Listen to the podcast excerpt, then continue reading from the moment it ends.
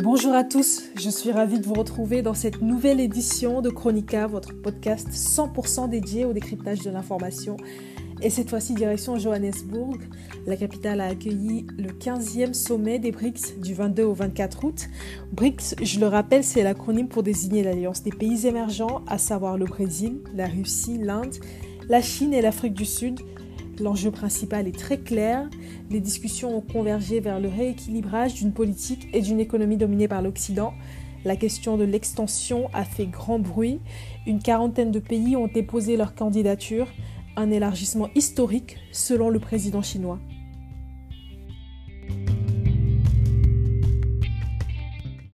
Et pour en parler, nous accueillons Mounir Khan, chargé de projet au sein de l'ONG Indacacide, Centre africain pour le commerce, l'intégration et le développement. Bonjour et merci d'être avec nous. Bonjour Aïcha, merci euh, pareillement pour l'invitation. six pays euh, vont rejoindre les BRICS en 2024. Il s'agit de l'Arabie saoudite, des Émirats arabes unis, de l'Iran, de l'Éthiopie, de l'Égypte et de l'Argentine. Quels sont les enjeux de cet agrandissement? Euh, merci, merci Aïcha. Vous, avez parfaitement raison. À l'issue euh, de leur sommet en Afrique du Sud, effectivement, le BRICS accueille six nouveaux membres. Et pas, des moindres, en fait, parce qu'au-delà de ces six pays, il y avait d'autres pays qui avaient candidaté aussi pour rejoindre les BRICS. Cela montre juste, effectivement, que la sélection euh, a été rigoureuse et que les pays membres déjà des BRICS ont pris le soin quand même de mettre sur place des critères de sélection qui leur ont permis de choisir six pays parmi, parmi les candidats. Et cet élargissement est, essentiel. Cet élargissement, rappelons-le, vient dans un contexte euh, mondial de plus en plus tendu. Euh, la guerre entre la Russie et l'Ukraine, l'armement de l'Ukraine par, euh, par les membres de l'OTAN, la volonté d'élargissement de l'OTAN du point de vue militaire et de plus en plus la nouvelle dominance de la, de la Chine euh, nous rappelons juste la guerre commerciale entre la Chine et les États-Unis. Tout cela participe effectivement à euh, un nouveau ordre mondial qui se dessine. Et les BRICS, aujourd'hui, quoi qu'on puisse dire, deviennent une, force économique, une force commerciale, deviennent une force euh, alternative par rapport à ce que nous sommes en train de, de, de voir en tant qu'hégémonie. Et cet élargissement-là permet déjà deux choses à mon niveau, deux éléments de lecture. Le premier élément de lecture, c'est que le continent africain n'avait qu'un seul représentant dans le groupe des BRICS. Aujourd'hui, avec deux autres représentants, le continent africain se retrouve avec trois éléments. Et nous rappelons que les institutions qui ont été mises en place après effectivement euh, le début des années d'indépendance, euh, il n'y avait aucun pays membre qui soit africain, que ce soit aussi bien dans le G7 que dans les structures de gouvernance internationale. D'ailleurs, nous sommes en train de commander une place au niveau du G20. Nous sommes en train de commander une place au niveau du Conseil de sécurité. Et tout cela montre effectivement qu'aujourd'hui, le fait que le BRICS compte à ce jour trois pays est une volonté de correction de cette anomalie des relations internationales qui ont été établies. Ça, c'est le premier élément fondamental de lecture que, que, je, pourrais, que je pourrais faire. Le deuxième élément fondamental, c'est que l'élargissement aujourd'hui encore de, ce, BRICS montre avec les nouveaux pays, avec surtout l'Arabie saoudite, avec l'Iran, avec les Émirats arabes unis, montre effectivement cette tendance aussi à aller vers les pays, vers les pays pétroliers. Cela a le mérite de redistribuer un peu les richesses, de créer des blocs équilibrés, de faire en sorte effectivement que l'hégémonie soit de plus en plus moins accentuée euh, par rapport à ce qui existait jusqu'à présent. Et cela offre une alternative. Maintenant, est-ce que les BRICS, effectivement, et ça, ce sont les défis, vont sauter le pas, parce que jusqu'à présent, on est à l'ère d'une coopération économique entre les pays qui composent les BRICS. Est-ce qu'on ira vers d'autres types de coopération? Je pense à la coopération militaire, par exemple. Et ça, c'est effectivement devant nous. Nous verrons ce que cela, cela va donner. Mais l'essentiel en est effectivement euh, le fait que les BRICS aient décidé d'élargir, les BRICS aient décidé d'accueillir de nouveaux membres montre que ce n'est pas une euh, association, ce n'est pas un conglomérat, ce n'est pas un groupe figé, mais ce sont des dirigeants qui ont compris effectivement qu'ils ont intérêt à s'ouvrir, qu'ils ont intérêt à être flexibles, qu'ils ont intérêt à accueillir de nouveaux membres pour continuer effectivement de, de s'agrandir, mais aussi d'avoir de plus en plus d'influence sur la marche des, des relations internationales. Selon l'Institut britannique Accord Macro Consulting, le bloc des pays émergents pèse 31,5% du PIB mondial, alors contre 30,7% pour le G7, le club des sept pays les plus industrialisés de la planète, qui, je le rappelle, sont l'Allemagne, le Canada, les États-Unis, la France, l'Italie, le Japon et le Royaume-Uni. Est-ce que c'est un renversement de tendance ou peut-être une dédollarisation de l'économie internationale? Disons qu'on ira de plus en plus vers une dédollarisation de, de l'économie internationale. Euh, les prémices ont été données avec euh, la guerre entre la Russie et, et, et l'Ukraine. Parce qu'au début de cette guerre, vous vous rappelez, les premiers types de sanctions, elles sont financières, elles sont économiques. Et la Russie s'est vue imposer des sanctions financières. Parce que tout simplement, aujourd'hui, le dollar occupe une place prépondérante. Le dollar est la monnaie du commerce international. Donc, de plus en plus, quand ces, quand ces sanctions euh, sont prises, elles ont un effet.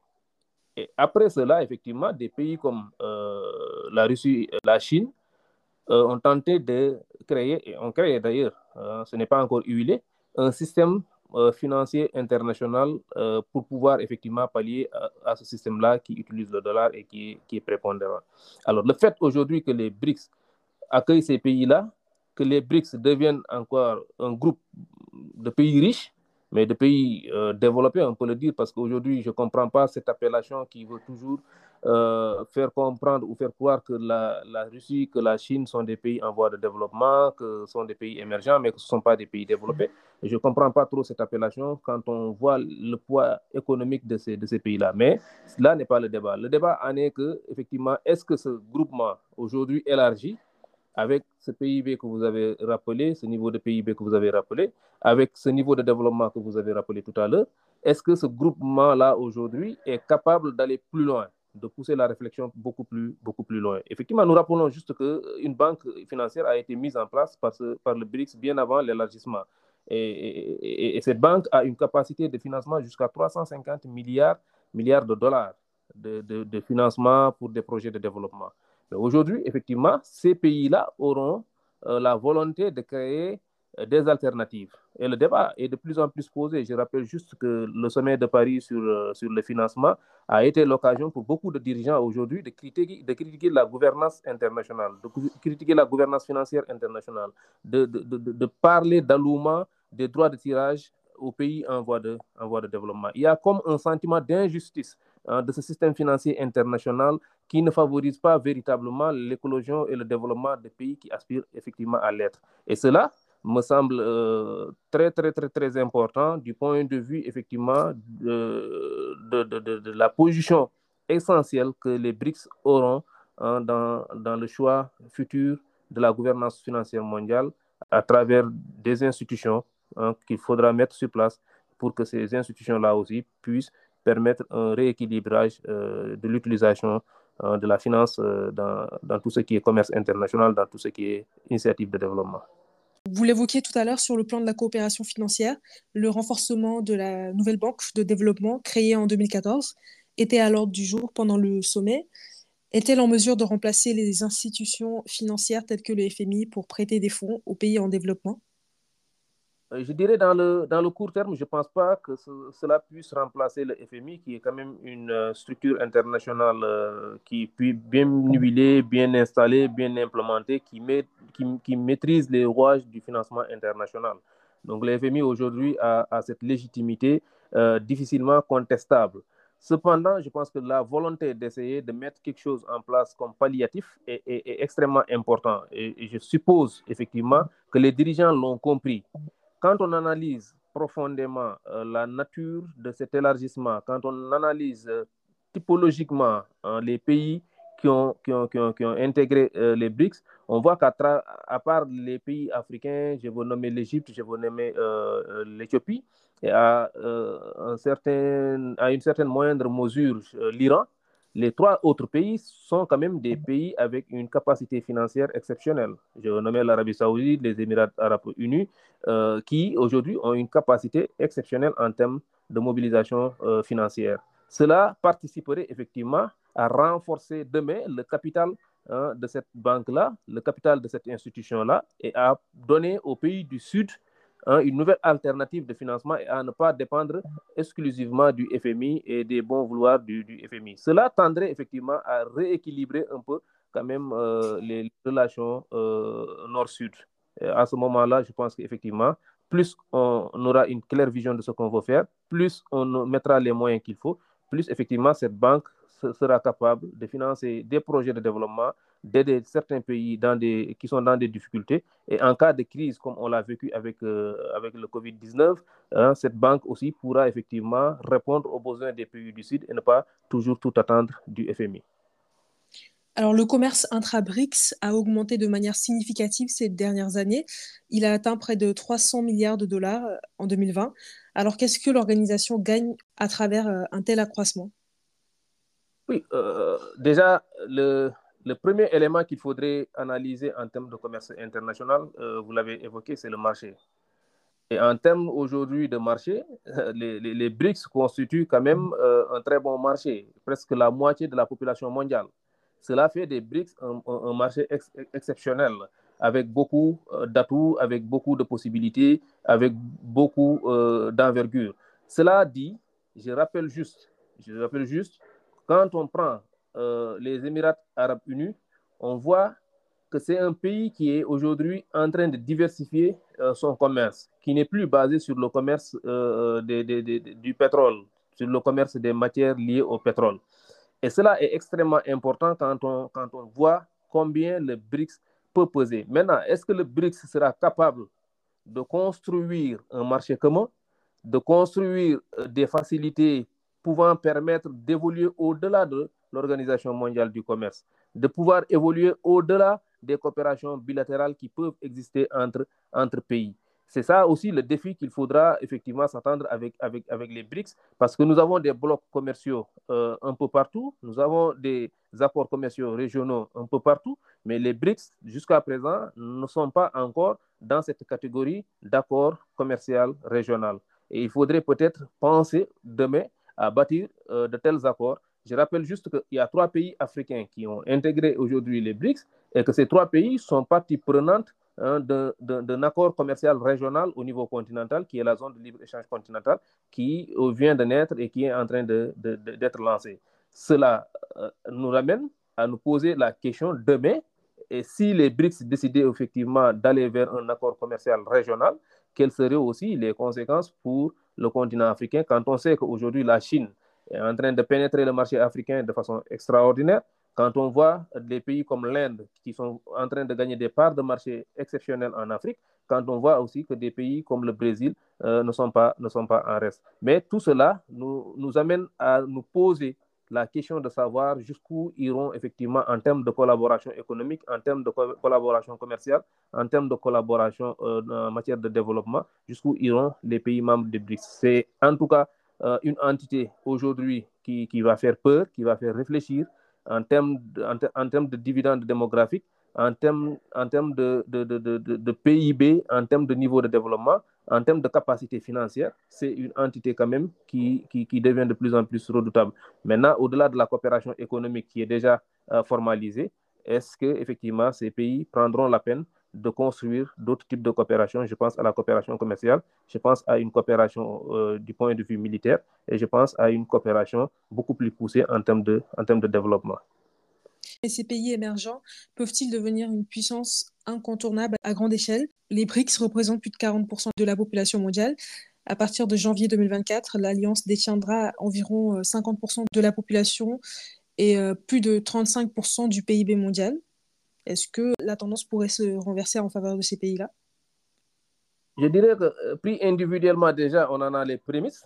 Euh, pris individuellement, on, sait que la Chine aspire à devenir la première puissance euh, mondiale. Elle y travaille, elle y travaille de façon euh, calme, sereine. Elle ne fait pas beaucoup de bruit, mais elle avance. Et ça, euh, quand on voit ce que la Chine est en train de faire aujourd'hui, on sait que la Chine va répertorier euh, voilà, cet état d'esprit-là dans les, dans les BRICS. On est certain aussi que la Russie aspire à devenir encore une, une grande puissance, à jouer un, un, un grand rôle dans la marche, dans la marche de ce monde. Dès lors que ces deux pays-là, pris individuellement, aient autant d'ambition sur la chaîne internationale, on peut s'attendre effectivement à ce que ces deux pays-là puissent aussi impulser cette dynamique-là dans l'ensemble BRICS. Et cela fera du BRICS effectivement euh, une alternative. Aujourd'hui, euh, les deux sommets peut-être les plus, les, les, les plus en vue, euh, c'est le G7 qui regroupe les sept pays les plus industrialisés du monde, mais au-delà, c'est le BRICS, parce que le BRICS fait tampon effectivement de cette autre interface de pays du Sud qui quand même ont acquis un certain niveau de développement. Et aujourd'hui, on doit réévaluer tout cela. On doit réévaluer tout cela parce que la Chine des années 90 n'est plus la Chine de, 2000, de 2023, aussi bien en termes de développement économique, aussi bien en termes d'innovation en termes d'innovation numérique ou, technologique, la Chine aujourd'hui devient de plus en plus une puissance qui s'impose. Au-delà de la Chine, tous les autres pays aujourd'hui qui composent les BRICS sont quand même des pays avec un niveau de développement très poussé, avec une population jeune, avec une population euh, pleine de, vitalité. Et cette population-là euh, peut tirer effectivement ces pays-là vers beaucoup plus d'opportunités euh, de marché, d'opportunités technologiques. Et je pense que ces pays-là sont en train d'y travailler. À votre question, je répondrai effectivement que oui, les BRICS peuvent devenir un bloc qui puisse compter, qui puisse peser et qui puisse effectivement faire en sorte que le nouvel ordre mondial euh, soit revisité et que les tendances puissent quand même s'équilibrer par rapport aux forces en présence. Alors, on le sait, les membres ont tous un droit de veto sur les décisions qui sont prises. Est-ce qu'il n'y aurait pas un risque de rendre l'ensemble encore plus hétérogène avec, cet élargissement? C'est ça le danger. Euh, le danger, c'est que déjà que tous les pays aient un droit de veto peut, impacter négativement dans la prise de décision. Mais je pense qu'aussi, il y a, il, y a, y a, la volonté d'une rupture par rapport à ce qui se faisait avec, avec, avec les, les, les entités. Aujourd'hui, quand on parle du système des Nations Unies, on n'a qu'un seul groupe de pays, de 5-6 pays, qui ont, un droit de, qui ont un droit de veto sur plus de 100 membres hein, euh, que compte cette entité-là. Et je pense qu'il y a une volonté quand même de dire, si nous voulons avancer, si nous voulons euh, faire euh, en sorte que nous puissions acquérir une certaine légitimité auprès des autres pays, il faudrait que dès le départ, qu'on puisse montrer quand même que nous sommes des États effectivement différents dans leur composition, différents dans leur réalité, différents dans leur approche euh, sociologique, différents dans leur approche euh, philosophique, mais que nous sommes des États égalitaires. Égalitaires en ce sens que effectivement, quelle que soit la différence de développement que nous pouvons avoir entre, entre, entre nous, il y a quand même, à un moment donné, cette voix-là qui compte pour tous et que chacun puisse se sentir concerné dans la prise de décision. Je pense que si c'est compris comme ça, il peut ne pas y avoir autant de risques, puisque ces pays-là sont liés par le destin, sont liés par une même réalité, sont liés par euh, une même envie de développement et d'idéal. Et dans ce cas-là, si c'est vu comme ça, je pense que ces pays comprendront effectivement que le fait d'avoir ce droit de veto-là n'est pas en tout cas quelque chose qui nous est donné pour pouvoir demain pouvoir bloquer les travaux, mais c'est juste pour montrer effectivement, en tant que pays membre du BRICS, je viens avec ma voix, je viens en étant conscient que je suis aussi, euh, je compte et que ma voix compte, que ma voix peut effectivement participer à faire entendre ce qui, euh, qui résonne en tout cas dans ces, dans ces pays-là, qui permet à ces pays-là de pouvoir toujours se dire que nous pouvons euh, aussi euh, donner notre position, nous pouvons donner notre avis sans risque effectivement d'être vu comme étant un pays sous-développé, un pays en voie de développement, un pays émergent, quelle que soit l'appellation que vous, que vous prendrez, euh, vous conviendrez avec moi que le système multilatéral tel qu'il est bâti jusqu'à présent ne favorisait pas cette égalité, en tout cas euh, de, de, pays euh, dans la prise de décision. Et je pense que les BRICS sont en train de corriger cela. C'est pourquoi on a élargi ce droit de veto à tous les membres. Et cela me semble un message important. Maintenant, effectivement, il y a des risques. Est-ce que euh, ces pays seront capables de surmonter ces risques-là, de comprendre les choses comme expliquées et de se dire, mais attends, on n'est pas là pour bloquer les travaux, on est là pour tous avancer ensemble et les questions qui seront mises sur place euh, ou qui sont mises sur table pour, être débattues sont des questions qui nous concernent euh, tous autant que nous sommes.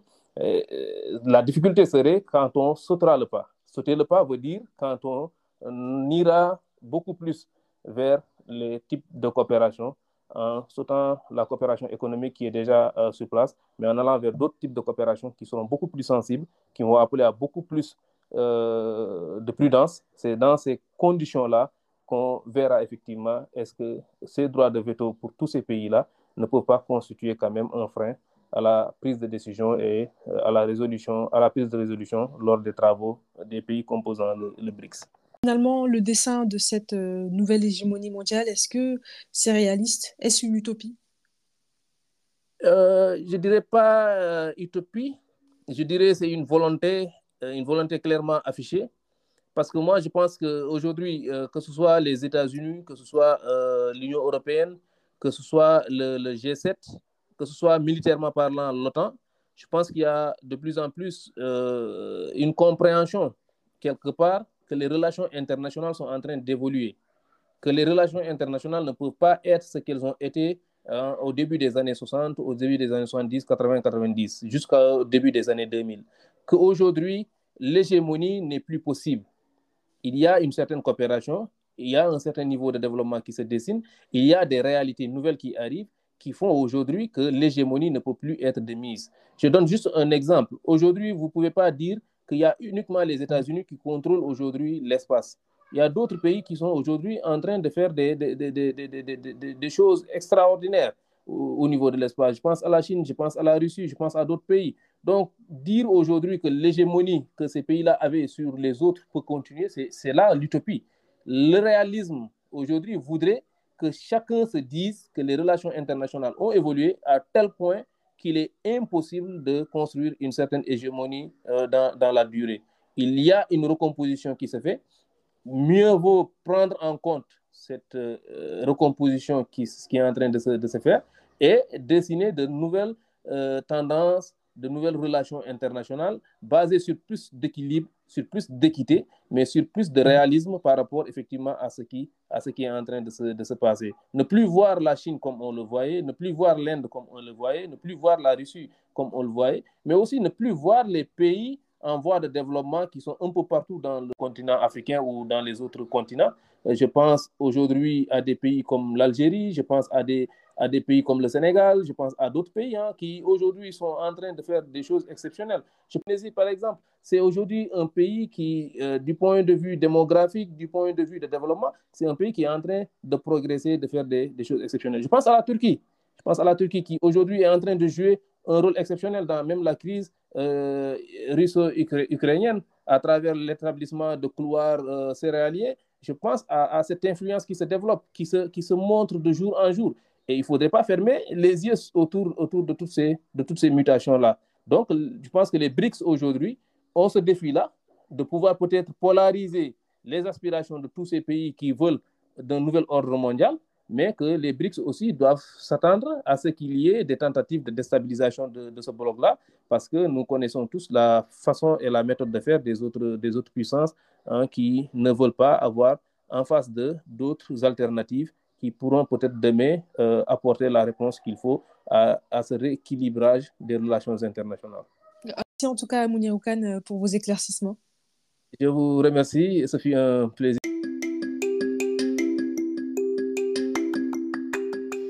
C'est déjà la fin de cette édition. Merci à tous de nous avoir suivis. Retrouvez-nous prochainement sur Chronica, votre podcast 100% dédié à l'information pour le décryptage d'une nouvelle thématique. À bientôt.